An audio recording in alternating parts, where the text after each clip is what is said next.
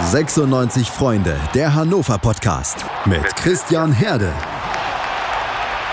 Auf meinsportpodcast.de. Hannover 96 gewinnt 3 zu 0 gegen Fortuna Düsseldorf. Es war das Startelf-Comeback von Florent Muslia. Es war das Zehner-Comeback für Genki Haraguchi. Und es ist jetzt das Podcast-Comeback von Patrick Holz. Hi. Ich grüße dich. Und schön, dass du mit dabei bist. Ich freue mich auch. Hannover 96 hat äh, gegen Düsseldorf, ich habe es angesprochen, seit langer Zeit mal wieder ähm, mit Florent Muslia begonnen und könnte man fast sagen, das war so ein bisschen ja sein Durchbruchsspiel. Ich bin da selber noch so ein bisschen vorsichtig. Ich fand es auch ehrlich gesagt nicht so gut, wie ihn viele gesehen haben.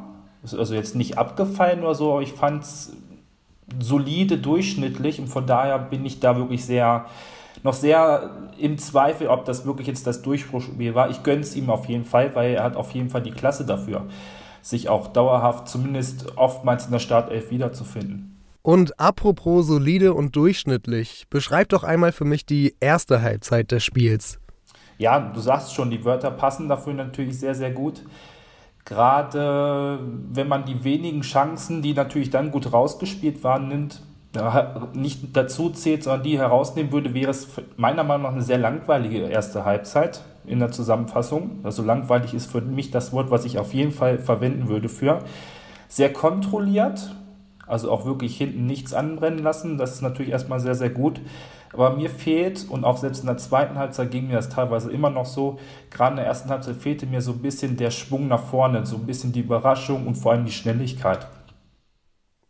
Und neben Muslia gab es einen weiteren, der mal wieder in der Startelf dabei war. Äh, nachdem er letzte Woche geschont worden war, Jaka Biol äh, durfte auf der 6 das Mittelfeld organisieren, ähm, hatte den Platz von Mike Franz erobert, der sich später im Spiel äh, tragischerweise dann noch verletzt hat und lange ausfallen wird. Ähm, hat man einen Unterschied gesehen und ist Jaka Biol diese Organisation des Mittelfelds und des Aufbauspiels besser gelungen als zuletzt noch einem Mike Franz beispielsweise? Ich finde schon, dass auch Mike Franz das sehr, sehr gut hingekriegt hat. Ich finde aber, das bleibt einfach so, die, die individuelle Qualität ist da natürlich nochmal bei, ähm, bei Biol deutlich besser. Und von daher, wenn er fit ist, würde er für mich von dem, was man so sieht und mitkriegt, auf jeden Fall immer Startelf spielen, weil ich ihn einfach mit der, mit der Form, wie er in die Zweikämpfe geht und welche Übersicht er da an den Tag legt, ihn grundsätzlich als den besten Spieler, den wir in unserem Verein haben, für diese Personen sehe. Ich finde auch, der strahlt eine ungeheure Ruhe aus. Genau, sehr, sehr überlegt, nicht hektisch und der weiß einfach, wie es funktioniert auf der Position. Das, das merkt man ja auch. Ich habe die ja selber auch gespielt, die Position. Und ähm, ich kann diese Ruhe verstehen, die er da am Ball hat. Und ich mag das sehr, sehr gerne sehen, einmal so einen Spielertypen auf der Position. Ich glaube, es ist auch immer sehr hilfreich ist für eine Mannschaft. Ein Spieler, ähm, bei dem ich etwas überrascht war, um ehrlich zu sein, den in der Startaufstellung zu sehen, das war rechts hinten Kingsley Schindler. Äh, ich hatte gegen Paderborn das Gefühl, als er durch Say Moroja ersetzt wurde, irgendwann in der zweiten Halbzeit, dass Moroja irgendwie noch mehr Feuer reinbrachte und das vielleicht einen Ticken besser gemacht hat. Aber Schindler durfte wieder von Anfang an ran. Hat dich das auch überrascht? Auf jeden Fall. Ich habe das in, beim Auswärtsspiel gegen Paderborn genauso empfunden und war mir von daher auch sicher, dass dieser Wechsel Schindler raus auf der Position auch passieren wird. Also von daher war ich genauso überrascht wie du.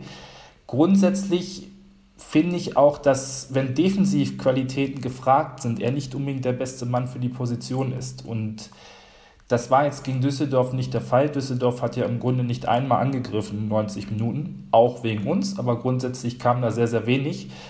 Und von daher hat es in dem Spiel funktioniert. Ich habe da mittelfristig aber eher Sorge, wenn es so bleiben würde, weil ich glaube einfach gegen Mannschaften, wo mehr Defensivverständnis, vor allem das Verständnis gefragt ist, macht ein Spieler wie Moroja dann doch mehr Sinn. Wenn man ihn unbedingt aufstellen würde, würde ich ihn dann eher eine Position nach vorne ziehen.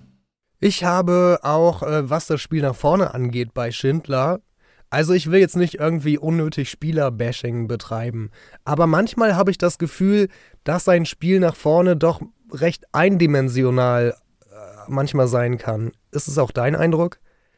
Die Frage würde ich gerne in ein paar Wochen beantworten. Nein, okay. Ähm, ich weiß, was du meinst. Es ist immer sehr, sehr strikt nach vorne, sehr gerade und viel über Tempo. Also wenig jetzt, sag ich mal, ins Dribbling gehend, wenig mit Haken, wenig mit Doppelpässen, sondern wirklich so die Linie runter und gut.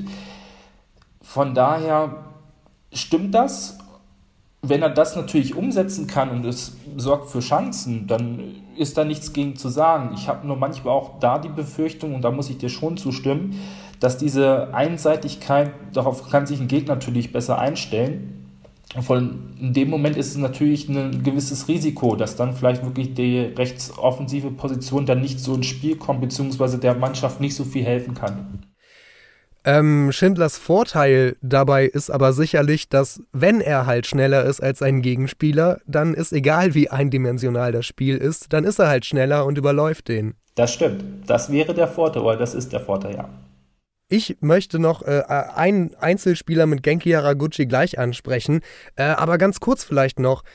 Wir haben jetzt zum zweiten Mal diese Innenverteidigung aus äh, Simon Fallett und Timo Hübers gesehen. Ähm, und wir haben jetzt zwei äh, durchaus am Ball starke Innenverteidiger und einer ist sogar Linksfuß davon.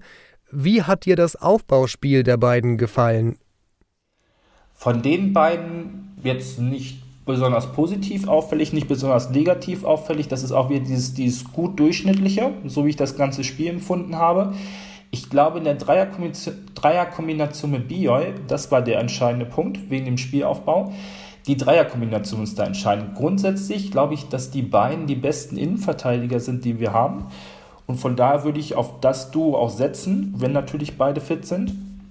Jetzt nicht unbedingt wegen Spielaufbau, sondern ich glaube, die sind einfach hinten eine Bank. Die lassen wenig zu, sie sind kopfballstark, robust in den Zweikämpfen und ähm, auf jeden Fall, ich weiß nicht, ob es das beste Duo der zweiten Liga ist, aber sie gehören auf, mit, auf jeden Fall mit für mich zu den besten Duos, die es in der zweiten Liga gibt. An dieser Stelle vielleicht der Hinweis auf den Hatz-Artikel zu Timo Hübers in dieser Woche.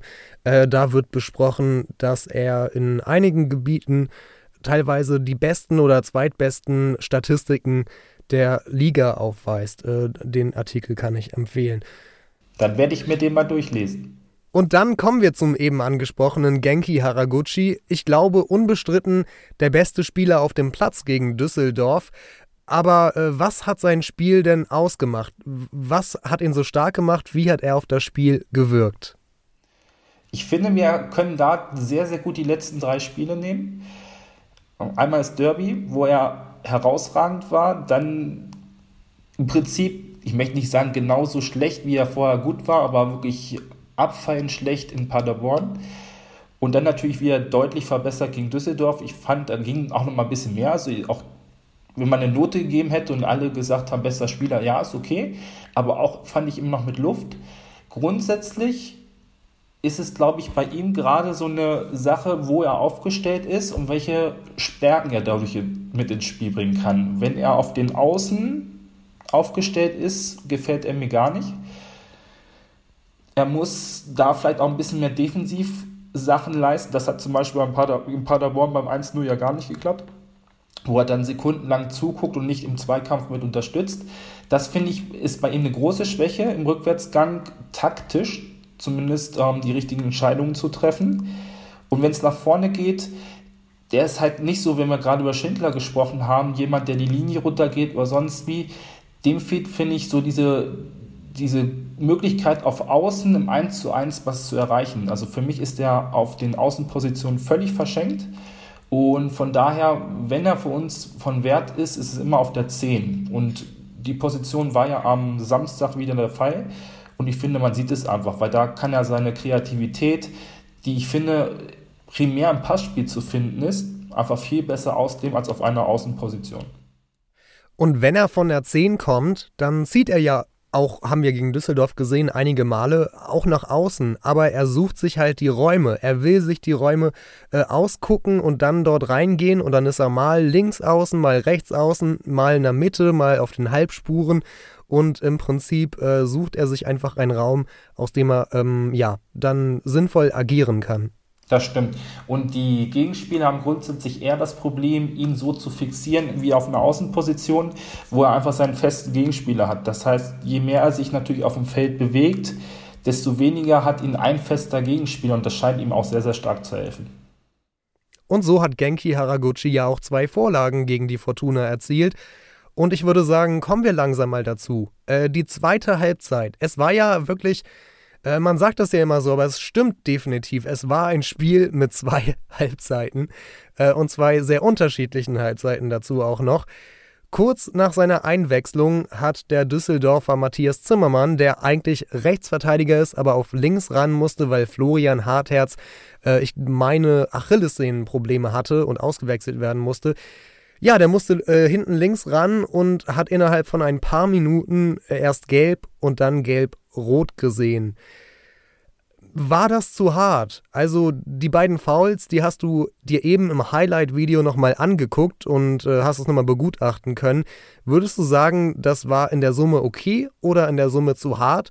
Und zählt das überhaupt, ob es in der Summe zu hart war, wenn beides gelb sein kann? Grundsätzlich darf es eigentlich nicht zählen. Und von daher, regelkonform war es auf jeden Fall. Ich finde aber dieses Thema des Fingerspitzengefühls, das muss es geben. Und die erste gelbe Karte ist für mich unstrittig. Wenn man jemand, wenn man da zu spät kommt und jemanden so auf den Fuß tritt, wie es in der ersten Situation der Fall war, dann ist es immer eine gelbe Karte. Selbst wenn davor noch nicht viel passiert ist. Also da finde ich, da braucht man nicht drüber reden.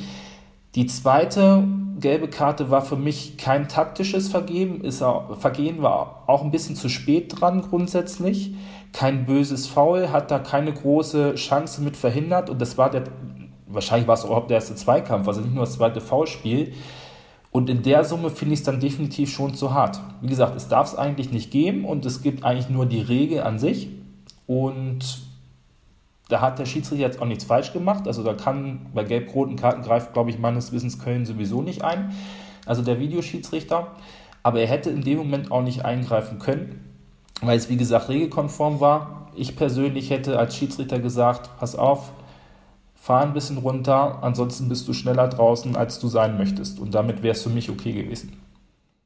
Auf der anderen Seite aber auch ganz schön verrückt, direkt zweimal so in Zweikämpfe reinzugehen. Das ist das Risiko, das stimmt. Ja. Deswegen ist er auch nicht mehr lange, also nach sieben Minuten ist natürlich auch mal eine Leistung. Ähm, das ist natürlich die Gefahr. Und dadurch, wie gesagt, es war ja nicht komplett falsch. Und von daher, wenn ich natürlich gelb habe, muss ich ein bisschen mehr aufpassen. Das kann sich der Spieler Zimmermann natürlich selbst auch so zum Vorwurf anhören, auf jeden Fall, weil das war natürlich schon eine gewisse Form von Risiko. Wie gesagt, ich fand es jetzt nicht so schlimm, aber ja, es passiert dann so. Und in der 57. Minute in Überzahl ging dann auch das Tore-Schießen los. Der eben angesprochene Genki Haraguchi ist dann in die eben angesprochene Außenposition gegangen und hat von rechts in den Strafraum geflankt, in den Rückraum, wo völlig frei Florent Muslia stand. Ähm, ja, da wurde dann viel gescherzt äh, und gewitzelt. Ja, den wollte er doch nie im Leben so nehmen. Aber äh, Tor ist Tor, würde ich sagen. Also beide haben ja auf jeden Fall super Technik. Und äh, die Flanke war ja auch schon mal technisch super geschlagen. Das darf man in dem Moment auch erwähnen. Ich bin mir ehrlich gesagt gar nicht so sicher, ob dass das wirklich so unabsichtlich war, weil es war jetzt keine, keine Schussbewegung in der Form, wo er voll durchzieht, sondern schon in einer gewissen Form klatschen lässt. Also ich würde mal sagen, zumindest hat das in Kauf genommen, dass der Ball so kommt, wie er dann gekommen ist. Und naja, drin ist drin, ne? Eben. Und ich muss sagen, mich freut das natürlich riesig für ihn, äh, nachdem er so lange raus war. Und äh, ja, er wurde ja immer gelobt vom Trainer und Muslia, der bietet sich an, der will in die Startelf. Hat manchmal die ein oder andere Chance bekommen, die dann nicht immer nutzen können. Und jetzt gab es halt mal den Startelf-Einsatz. Und ich persönlich hoffe einfach, dass er am Sonntag nochmal die Chance bekommt und sich noch einmal äh, beweisen kann. Hoffe ich auch. Also ich habe selbst nicht mehr dran geglaubt, bin ich ganz ehrlich. Dadurch, dass er schon relativ viele Chancen hatte und sie alle nicht genutzt hat, auch unter verschiedenen Trainern. war ich mir relativ sicher, dass da nicht mehr groß was kommt. Ich hoffe für ihn und für uns, dass ich mich da täusche. So ein bisschen wie die Entwicklung ähm, von Tolisso bei den Bayern, der ja auch schon seit drei Jahren dort ist, aber jetzt erst so langsam äh, seinen Platz äh, in der Mannschaft richtig findet. Ja. Passt. Ja, passt. Das 2 zu 0, da war Genki Haraguchi wieder dran beteiligt, als er nämlich in den Strafraum gezogen ist. Äh, da wurde er gefoult. Er hatte den Ball noch weggespitzelt und aus der großen, weiten Kameraeinstellung hatte ich erst gar nicht gesehen, dass da irgendwie noch möglicherweise ein Düsseldorfer an Genki Haraguchis Bein dran gewesen sein könnte. Ähm, und danach ist ja eine Chance entstanden, die dann aber abseits war. Und ich dachte, okay, vergebene Chance. Und dann pfeift der Schiri auf einmal. Gleiche Frage wie bei der gelb-roten Karte. Wie beurteilst du die Entscheidung des Schiris? Auch wieder regelkonform. Also auch da, wenn wir jetzt wieder Köln mit ins Spiel bringen oder ins Boot holen, kann Köln im Grunde nichts machen, weil der Kontakt ist da und von daher ist die Entscheidung auf jeden Fall richtig. Ich habe sie auch nicht wahrgenommen im ersten Moment, muss ich dazu sagen. Ich habe auch, also Sky hat ja immer eine bewusste Wiederholung gezeigt, die finde ich ist überhaupt nicht so ausschlaggebend. Da kann man den Kontakt erahnen, man sieht ihn auch ansatzweise, aber er ist schon von einem Spieler, der irgendwie davor steht, ein bisschen verdeckt. Ich war sehr, sehr überrascht. Ähm, grundsätzlich denke ich, ist das mit der Vorteilsregelung auch konform gewesen, dass man schaut, okay, entsteht da noch eine große Chance draus, die durch Absatz dann nicht war. Ich glaube, das Absatz hebt dann auch in dem Moment den Vorteil nicht auf, also auch das ist richtig. Grundsätzlich die Geringe des Kontaktes und wie jetzt auch der Pfiff zustande kommt, ist sicherlich in einer gewissen Form glücklich. Wie gesagt, regelkonform. Das, was mich so ein bisschen persönlich verwundert hat, war so die, ja, wie soll man sagen, so die Art der Entscheidung vom Schiedsrichter, dass das fand ich sehr, sehr undurchsichtig war. Ich habe im Nachhinein erst nochmal gucken müssen, hat das überhaupt selbst entschieden, hat der Linienrichter was angezeigt, kam dann Hinweis aus Köln. Ich fand das sehr, sehr undurchsichtig. Das ist das, was mich sogar im ersten Moment noch mehr irritiert hat als der eigentliche Pfiff. Aber wie gesagt, es war regelkonform und von daher kann man den auf jeden Fall so gehen.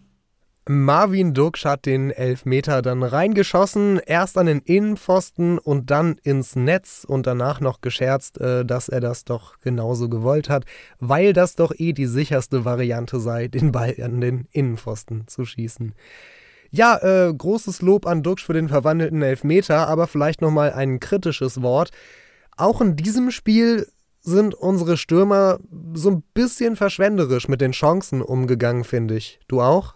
Ich finde, es kommt relativ wenig vorne an.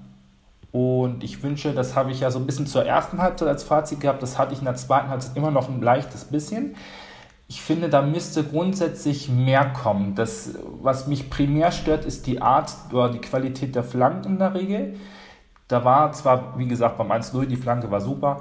Ähm, es war aber eine der wenigen Ausnahmen. Wir haben gerade in den ersten 30 Minuten unglaublich viele Flanken gehabt oder auch Eckbälle, die immer am ersten Pfosten vom ersten Abwehrspieler geklärt werden konnten. Und ich finde, das macht es unseren Stürmern auch ein bisschen schwer, weil einfach da jetzt nicht so die hundertprozentigen Chancen rauskommen grundsätzlich, ich weiß, worauf du hinaus möchtest, wenn eine Chance da ist, wurde jetzt auch nicht so konsequent verfolgt. Das ist richtig, mir ist es aber definitiv einfach zu wenig und von da würde ich dann eher die, nicht die Schuld, aber die, die Schwierigkeit darin sehen, dass da mehr vorne reinkommt, dass das in dieser Verhältnismäßigkeit, die geringen Chancen, die dann da sind, nicht so sehr ins Gewicht fallen. Ich glaube, das ist eher der größere Grund. Äh, überrascht bin ich die letzten Wochen so ein bisschen, dass wir wenig Kopfballduelle beispielsweise nach langen Bällen vorne gewinnen. Also der, der Ball wird komischerweise, das klappt auch schon besser, meiner Meinung nach sehr, sehr wenig oder sehr, sehr selten behauptet. Und ich hoffe, dass da ein bisschen, bisschen mehr Zug wieder reinkommt. Vielleicht lag es auch immer daran, dass der eine oder andere ein bisschen angeschlagen war. Aber grundsätzlich, glaube ich, ist da wieder ein bisschen Steigerungsbedarf zu sehen. Das 3 zu 0 war dann das äh, berühmt-berüchtigte Eigentor von Fortunas Torwart Kastenmeier. Ja, Patrick, du warst Spieler. Ist dir oder einem Mannschaftskollegen jemals sowas Bescheuertes passiert? Nein. Definitiv nicht. Also auch äh, in meiner Karriere gab es auch kuriose Eigentore, das auf jeden Fall. Aber so in der Form, das sieht man ja alle, ich sag mal, alle zwei Jahre im Profifußball. Ich glaube, in, in England ist das mal ein in der ersten Liga passiert. Ein Torwart vor fünf, sechs Jahren, der auch den Ball so über den Fuß laufen hat lassen, ist doof. Kann auch immer passieren, mal falls irgendwie auch ein Ball verspringt oder so. Das können wir, glaube ich, alles bei dem 13-0 am Samstag ausschließen. Das hat definitiv keine Rolle gespielt. Da war es jetzt nur wirklich technisches Unvermögen. Da, ja, also ich kann man kaum was zu sagen. Also es ist so, sollte nicht passieren, darf nicht passieren, aber in seltenen Fällen passiert es immer wieder. Ich finde, er hat gleich mehrmals bei der einen Aktion sehr unglücklich agiert. Also erstmal, äh, ich weiß gerade nicht aus dem Kopf, ob er links, ob er links oder Rechtsfuß ist. Ähm, aber wenn der Ball ein bisschen komisch kommt, dann wäre doch die Devise eigentlich, stell lieber deinen gesamten Körper dazwischen, oder? Genau, das ist richtig. Grundsätzlich sagt man, damit sowas nicht passiert, stell den kompletten Körper hinter und er stand seitlich vom Ball. Deswegen konnte ich ihn überhaupt über den Spann rutschen lassen. Wenn das Schienbein dahinter steht, passiert nichts. Das, äh, da hast du auf jeden Fall recht. Und das andere, worauf du anspielst, so die Klärung auf der Linie, ja. Ähm, Mit der Hacke. da war dann wirklich Panikmodus angesagt. Ich glaube, so kann man es zusammenfassen. Und im Panikmodus machen dann Fußballtorhüter oder generell Spieler, Menschen, egal was wir jetzt da nehmen wollen, gerne mal komische Sachen. Und ich habe in der Zwischenzeit nochmal nachgeguckt und er ist tatsächlich Rechtsfuß. Er wollte den Ball also äh, auch noch mit seinem schwachen Fuß annehmen. Ja. Auch hat nicht unglücklich. geklappt. Ja, also ähm, ich, ich habe auch das Gefühl, er hätte da auch äh, vielleicht mit dem linken Fuß eher versuchen sollen, den Ball von der Linie zu klären äh, und dann vielleicht nicht mit der Hacke, sondern irgendwie reingrätschen und erstmal nur das Tor verhindern und dann weiter gucken. Äh, das war von vorne bis hinten eine sau unglückliche Aktion eines Keepers, der eigentlich äh, in den letzten anderthalb Jahren seine, oder im letzten Jahr ungefähr, glaube ich, äh, seine Qualitäten bei der Fortuna durchaus unter Beweis gestellt hat. Schade für ihn. Aber Glück für uns. Ja, dann abschließend zum Spiel für dich die Frage, hätten wir das wohl auch gewonnen, wenn es nicht diese gelb-rote Karte gegeben hätte? Ist natürlich sehr hypothetisch. Ich glaube ja, weil wir schon überlegen waren. Meiner Meinung nach, wie gesagt, zu wenig zielführend. Das hätte sich wahrscheinlich im Laufe des Spiels noch etwas intensiviert. Der Druck wäre noch etwas größer geworden. Ich gehe davon aus, dass wir das Spiel 1 zu 0 gewonnen hätten ohne Platzverweis. Aber es war natürlich durch den Platzverweis leichter. Definitiv. Und meine letzte Frage an dich. Äh, ja, wir, wir laufen jetzt so langsam äh, sehr konkret auf eine Zeit zu, in der wieder keine Zuschauer im Stadion sein dürfen. Und äh, vielleicht sollten wir noch einmal diese Laola-Welle erwähnen, der, der äh, ungefähr 8000 Zuschauer. Ich glaube, 7800 waren es am Ende. Und äh, die Frage an dich wäre, hat dich das überrascht, dass trotz der wenigen Zuschauer bei den letzten beiden äh, Heimspielen doch eine ziemlich gute Stimmung war? Oder siehst du es überhaupt genauso, dass eine ziemlich gute Stimmung war? Gut natürlich in Relation. Ich glaube, das kann ja. sich jeder auch denken, auf jeden Fall. Es ist natürlich was anderes, als wenn wir ausverkauft sind, 49.000 da haben und dann natürlich die ganzen Fangruppierungen mit dabei sind, die natürlich nochmal in Lautstärke, Variation, Taktgefühl, alles was dazugehört, nochmal natürlich ein paar Schippen drauflegen. Das auf jeden Fall. Ich glaube, dass die Leute, die da sind, es ging mir natürlich beim ersten Spiel auch so. Beim ersten Spiel war ich im Stadion, beim zweiten war ich jetzt privat verhindert, sodass ich nicht hingefahren bin.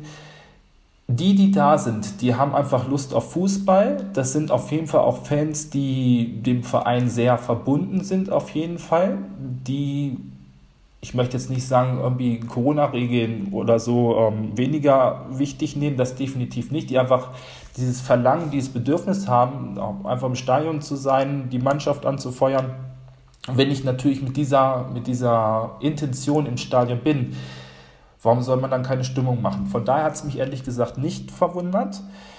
Es ist natürlich, wie gesagt, anders, ein anderes Gut und solche Sachen wie eine Laola-Welle und so weiter klappen meiner Meinung nach dann so ein bisschen besser weil da dann 7800 durchaus motivierte Menschen zusammen in einem Stadion sitzen. Bei 49.000 haben wir natürlich dann doch die Situation, dass da vielleicht 20.000 sitzen, die nicht mitmachen.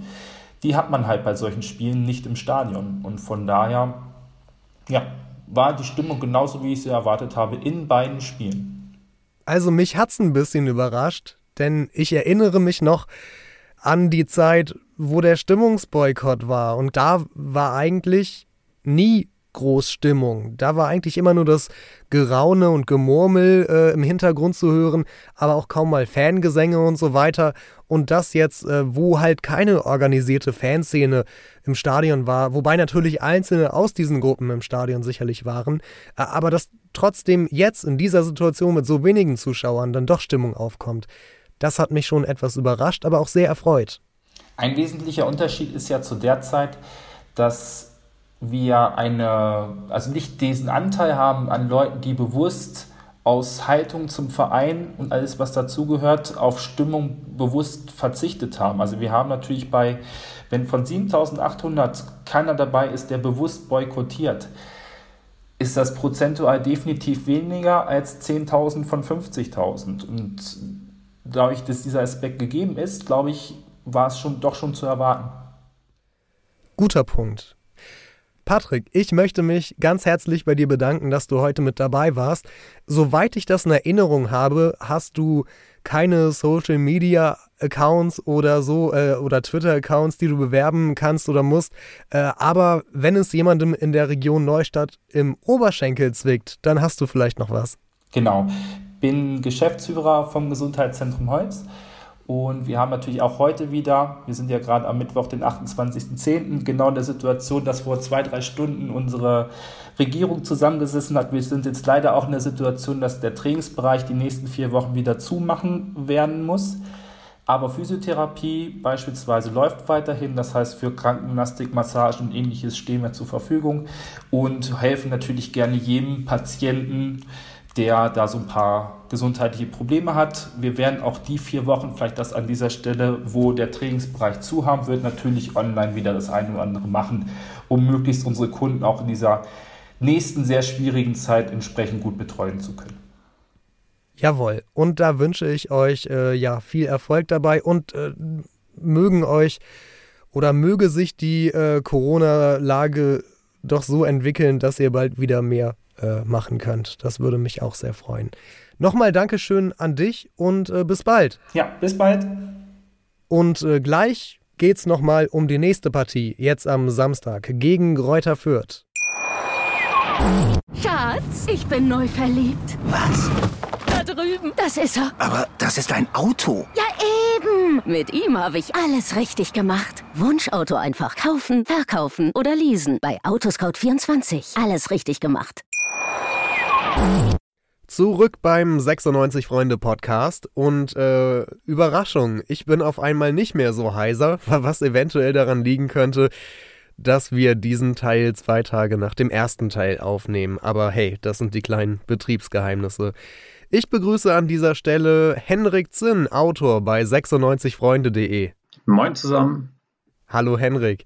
Ja, sieben Spiele in Folge hat Hannover 96 in der Liga auswärts verloren. Und jetzt gegen Gräuter Fürth am Sonntag soll diese Serie endlich einreißen. Was sagt denn die historische Formkurve, wenn ich sie einmal so nennen darf? Wie sind denn die letzten beiden Begegnungen in der letzten Saison gegen die Fürther ausgegangen? Also wenn man rein nach der Statistik geht, dann sieht es gar nicht so schlecht für 96 aus. In der letzten Saison gab es zu Hause ein 1-1, aber auswärts hat man 3-1 gewonnen. Eine Rarität in Niedersachsen. ähm, und ja, daran könnte man festhalten, wobei man gleicher, äh, gleichermaßen sagen muss, dass Fürth natürlich nicht der einfachste Gegner ist. Beim 3 zu 1, da hatten wir einen jungen Spieler, der dort richtig auftrumpfen konnte. Genau, äh, Simon Stiele, der hat da direkt sein erstes, naja, Debüttor, würde ich mal sagen, geschossen. Ja. Allerdings gab es vorhin bei der Pressekonferenz auch die Frage, wie es denn nun ausschaut, weil man irgendwie in dieser Saison noch gar nichts von ihm gehört hat und es ist absolut ruhig um, in Anführungszeichen, den nächsten Linden Meiner geworden. Ähm, ja, Kotschak ist der Frage ja geschickt umgangen. Er hat gesagt, man ist zufrieden mit seiner Entwicklung. Äh, es fehlt trotzdem noch der Feinschliff. Also, ja, das klingt jetzt nicht nach äh, einsetzen für die Profis. Also das wird noch ein bisschen dauern, bis wir, glaube ich, den Namen Simon Stiele häufiger auf der Anzeigetafel lesen können. Gut, also äh, so romantisch die Geschichte sein möge, mit einem Simon Stehle Comeback, nenne ich es mal, wird es wohl nichts werden gegen Fürth. Ich habe nach der historischen Formkurve gefragt, wenn man das so nennen kann, äh, letzte Saison. Wie sieht denn die aktuelle Formkurve der Fürther aus? Also die Fürther sind punktuell bzw. punktemäßig gar nicht so gut in die Saison gestartet. Allerdings hat man jetzt letztes Wochenende den ersten Sieg feiern können in Kiel. Da hat man mit 3-1 gewonnen. Äh, zu Beginn gab es drei Unentschieden und eine Niederlage gegen Hamburg. Allerdings ist die Punkteausbeute jetzt nicht das absolut gerechte Spiegelbild der Spielweise der Vierter. Äh, gegen Hamburg zum Beispiel haben sie echt gut mitgespielt. Und äh, da hätten sie eigentlich wirklich einen Punkt verdient gehabt. Das hat Kotschak eben auch nochmal betont, dass man äh, jetzt nicht blind auf die Tabelle schauen sollte und äh, dann sagen könnte, ah, die sind ja nur Zehnter und haben ja nur sechs Punkte. Ähm, so sollte man Fürth auf keinen Fall einschätzen. Das hat man auch gegen Kiel gesehen, dass die Mannschaft sehr, sehr schnell umschalten kann und äh, das Spiel generell gut lesen kann. Und da muss Hannover 96 auf jeden Fall wachsam spielen und äh, ja, jetzt nicht irgendwie rumdümpeln. Was das Team von Stefan Leitl auf dem Platz so veranstaltet, das habe ich den früheren Vorwärts nach Weit Moderator Tim Block gefragt. Ihn findet ihr bei Twitter unter @hnnvrd und hier erzählt er uns, was die Fürther taktisch auf den Platz bringen. Ja, moin moin und hallo von mir. Ähm, ich bin gebeten worden von Christian, ob ich doch ein bisschen ähm, was von dem kundgeben möchte, was mir ähm, bei Kräuter Fürth in den letzten Wochen und insbesondere in dem Spiel äh, Holstein Kiel gegen Gräuter Fürth aufgefallen ist. Ähm, ja, über Gräuter Fürth kann man eine ganze Menge sagen, ähm, insbesondere ähm, aber die, die, die Auffälligkeiten möchte ich hier kurz einmal mit Erwähnung finden lassen. Ähm, kurz zur Grundordnung oder zu dem, was, was Gräuter Fürth als Mannschaft ausmacht und stark macht. Ähm, seitdem Stefan Leitl dort an der Seitenlinie steht, verfolgen sie einen spielerischen und sportlich doch durchaus, ähm, durchaus relevanteren Fokus mit dem Ball aktiv zu sein. Sie haben den eigenen Anspruch formuliert für sich, immer Fußball zu spielen, also auch wirklich mit dem Ball aktiv das Spiel zu gestalten und dem Spiel ähm, ihren offensiven und druckvollen Gedanken als Stempel aufzudrücken. Und ähm, das ist dann schon sehr beeindruckend, weil man auch weiß, dass Fürth mit doch durchaus begrenzten Möglichkeiten in den Wettbewerb der zweiten Liga gestartet ist. Und, oder glaube ich, zumindest zu wissen, des Öfteren eher mit einem, mit, mit, mit, mit finanziell begrenzten Mitteln in eine Saison startet. Und insofern ist der Trainer Stefan Leitl sicherlich hauptverantwortlich für den sportlichen ja, Erfolg. Den definiere ich nicht durch Punkte jetzt direkt in dem Fall, sondern eher doch schon durch Entwicklung. Und das ist schon sehr stark, was Kräuter Fürth dort seitdem Stefan Leitl dort an der Seitenlinie steht, spielt. Ja, zur Grundordnung, da kann man eigentlich schon direkt sagen, dass es schon ähm, etwas ist, was doch ähm, durchaus darauf ausgelegt ist, das Zentrum zu kontrollieren und äh, Ball und Gegner ähm, durch Druck zu dominieren. Insbesondere im, im, im, im offensiven Angriffspressing sind sie stark, nicht herausragend, aber stark für das, was sie an, an, an, an Spielern zur Verfügung haben, an Spielertypen. Stefan Deitel, großer Freund offensichtlich davon, auch äh, schnelle Außenbahnspieler auf die Halbspurposition zu setzen. Also dann das, was wir mit Muslia und mit, mit, mit Kaiser machen, machen äh, macht Stefan Leitl im Angriffspressing ähm, ähnlich, bis auf die Tatsache, dass äh, nicht ganz so breit ähm, gestaffelt wird, sondern dass es schon sehr zentral oder sehr, sehr zentral orientiert gestaffelt wird, wenn die gegnerische Mannschaft angelaufen wird. Ähm, sie, sie, sie setzen den Zehner oft, oft ein im 4-4-2 mit Raute als Neuner, als hängenden Neuner. Holstein Kiel ist ähm, oft mit Dreierkette aufgebaut, darauf hat man gut reagiert, hat das sofort zugelaufen, also auch die direkten Zuordnungen im Spiel ändern sich immer wieder sehr, sehr gut. Kräuter Fürth ähm, hat eine sehr gute Interpretation der Außenverteidiger, meiner Meinung nach, sehr hoch. Ähm, da sind sie auch anfällig. Immer da, wo hoch gestanden wird, entstehen auch Räume. Ähm, das hat Holzbein Kiel, Holstein Kiel natürlich äh, dann doch mal genutzt und ähm, auch für sich nutzen können, um auch direkt in den Gegenangriff zu starten, also umzuschalten. Ähm, das heißt, ein langer Ball kann gegen Kräuter Fürth auch mal ein profanes Mittel sein, aber ich denke eher nicht, dass das der Ansatz sein wird, den Kenan Kotschok verfolgen wird. Ich denke, da wird sehr viel, ähm, sehr viel durch Laufarbeit und durch Gegenbewegung und, und, und, und Stellungsspiel, Raumverständnis etc. als Mittel gelten, um Kräuter führt, äh, zu Hause zu schlagen. ähm, oder auswärts zu schlagen, wenn man aus Sicht der 96er das formulieren möchte. Und ähm, ja, also bin gespannt durchaus, wie man auch das Angriffspressing der Fürther, die immer das Ziel verfolgen, den Gegner zu einem Fehlpass, zum Rückpass oder zum langen Ball zu zwingen, auf den Außen immer sehr gut den Gegner zu isolieren und mit den Außenverteidigern sofort nachzurücken. Ähm, Achter, Außenverteidiger und, aus, und, und die, die jeweiligen Stürmer auf der Angriffsseite harmonieren sehr gut miteinander. Das macht Hannover 96 allerdings herausragend gut.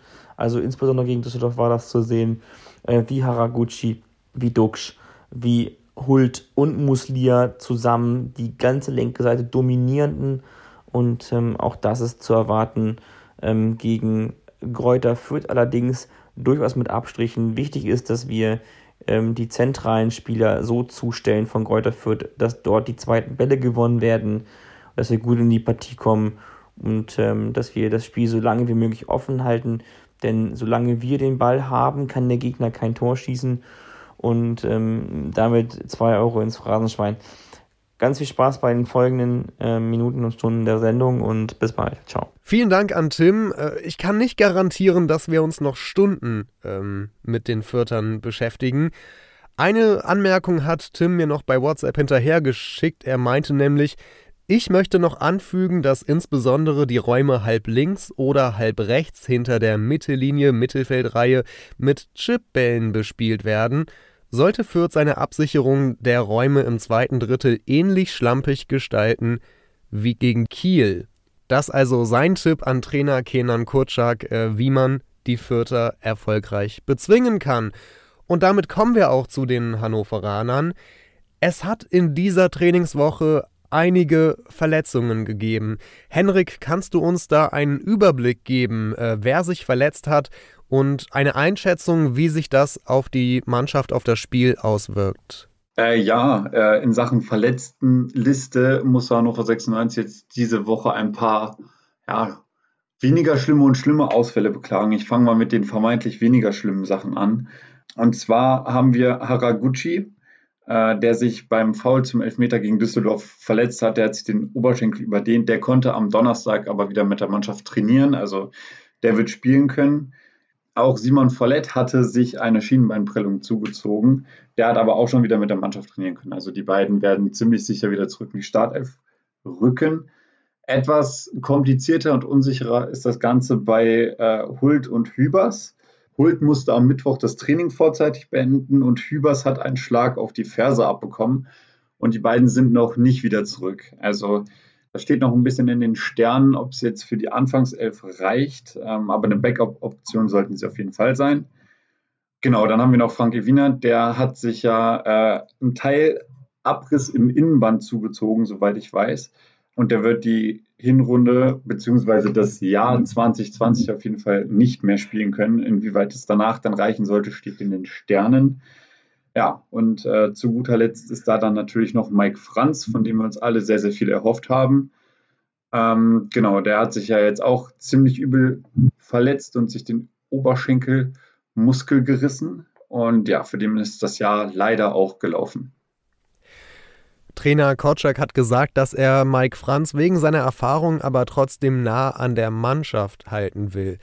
Nutznießer dieser Verletzung ist allerdings Florent Muslia, der ja gegen Düsseldorf äh, in der Startelf stand nach langer Zeit und äh, wie Kotschak fand, auch das äh, gut gemacht hat. Ja, er hat auch im Vorfeld schon sehr gut trainiert und, äh, äh, und jetzt natürlich nach dem Spiel ist er natürlich nochmal äh, natürlich selbstbewusster, aber ist auch ganz normal. Jetzt, er muss jetzt diese Konstanz reinbringen und, und auch zeigen, in erster Linie sich selber und auch den ganzen Leuten, dass es nicht eine Eintagsliga war, sondern dass er äh, auch diese Kontinuität in seinen eigenen Leistungen hat und dass er auch die Gier hat, nochmal so eine Performance auf den Platz äh, zu bringen. Er ist ein sehr junger Spieler, das dürfen wir nicht vergessen.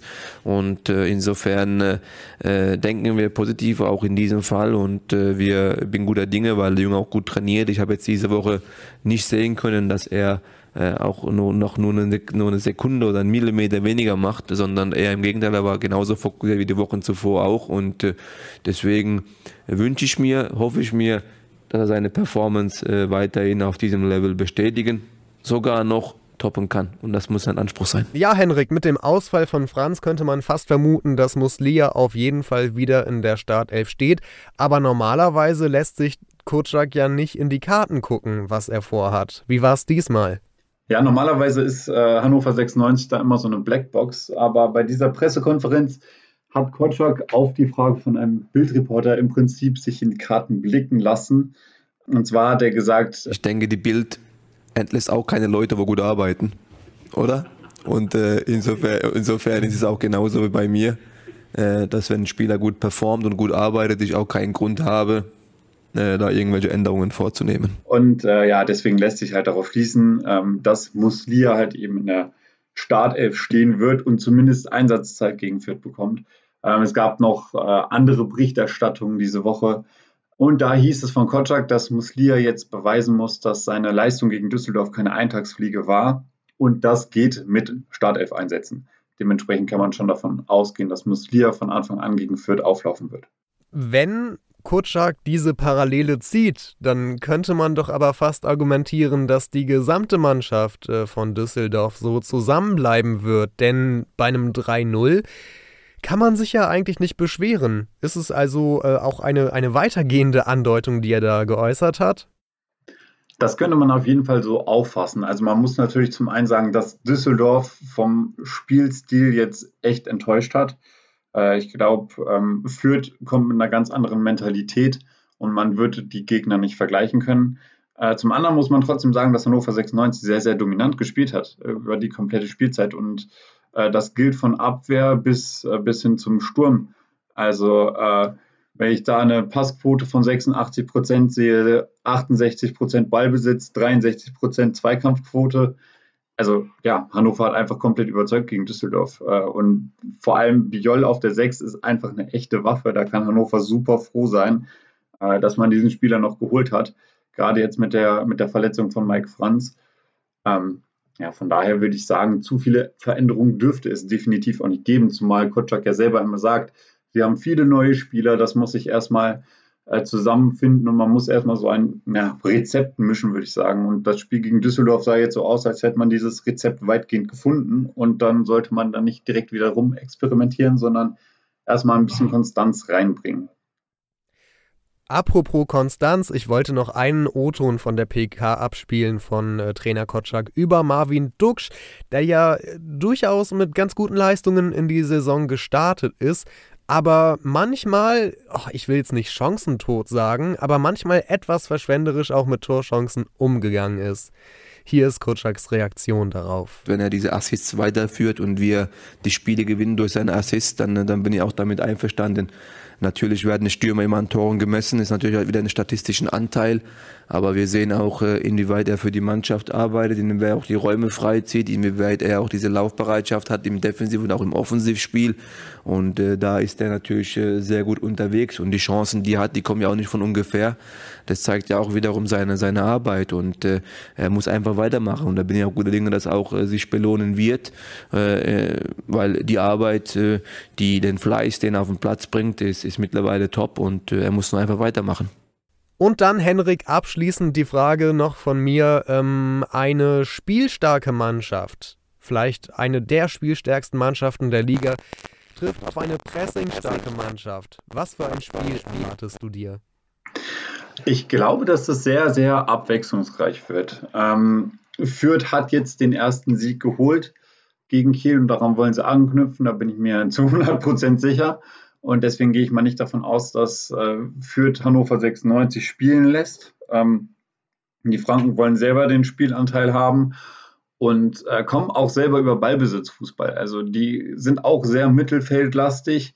Ähm, klar, da unterlaufen mal hier und da ein paar Stockfehler, weil es dann halt eben nicht die in Anführungszeichen Qualitätsspieler sind.